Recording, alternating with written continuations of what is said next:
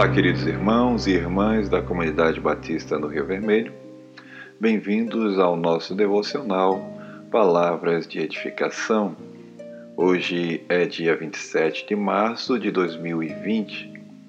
Temos como tema para esta reflexão: Uma mente sã é uma mente como a de Cristo.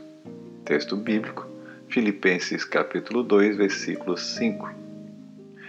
Tenham entre vocês o mesmo modo de pensar de Cristo Jesus.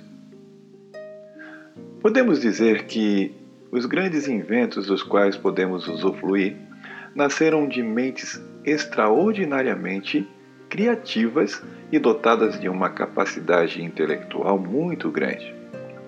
Nasceram das mentes de pessoas que ousaram pôr em prática intentos que por vezes foram tomados como loucura. Na mente nasce as maiores ideias, como também as maiores aberrações ideológicas. O que dizer do nazismo e de tantas outras ideologias que geraram o caos em muitas sociedades? A mente é esse campo muito fértil, porém o lugar onde travamos as maiores lutas de nossa existência.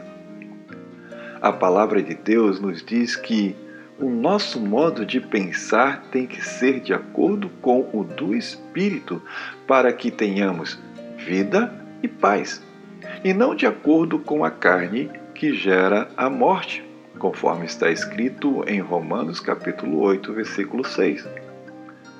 Isso nos revela o grande conflito entre a maneira de pensar como carnais e a maneira de pensar à luz das coisas de Deus. Uma nos leva à morte espiritual, a outra, vida e paz. Por isso somos chamados a ter uma mente como a de Cristo, uma mente sã que glorifica a Deus e que se aperfeiçoa nos caminhos do Senhor para saber qual seja a boa, agradável e perfeita vontade de Deus, conforme Romanos, capítulo 12, versículo 2. Querido irmão e querida irmã, dias como esses que estamos passando ressaltam a importância de mantermos nossas mentes saudáveis, de sermos sábios capazes de separar o que é palha e o que é trigo, e reter o que é bom, conforme está escrito em 1 Tessalonicenses capítulo 5, versículo 21. Examine todas as coisas, retenham o que é bom.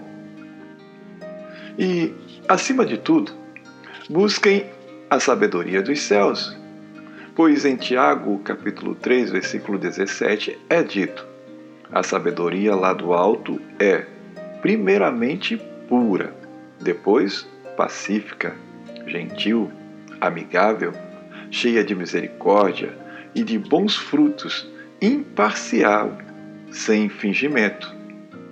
Veja o que Tiago também nos fala. É em paz que se semeia o fruto da justiça, para os que promovem a paz Tiago capítulo 3, versículo 18. Fiquem todos debaixo da soberana graça de Deus. Um forte abraço e até o nosso próximo devocional.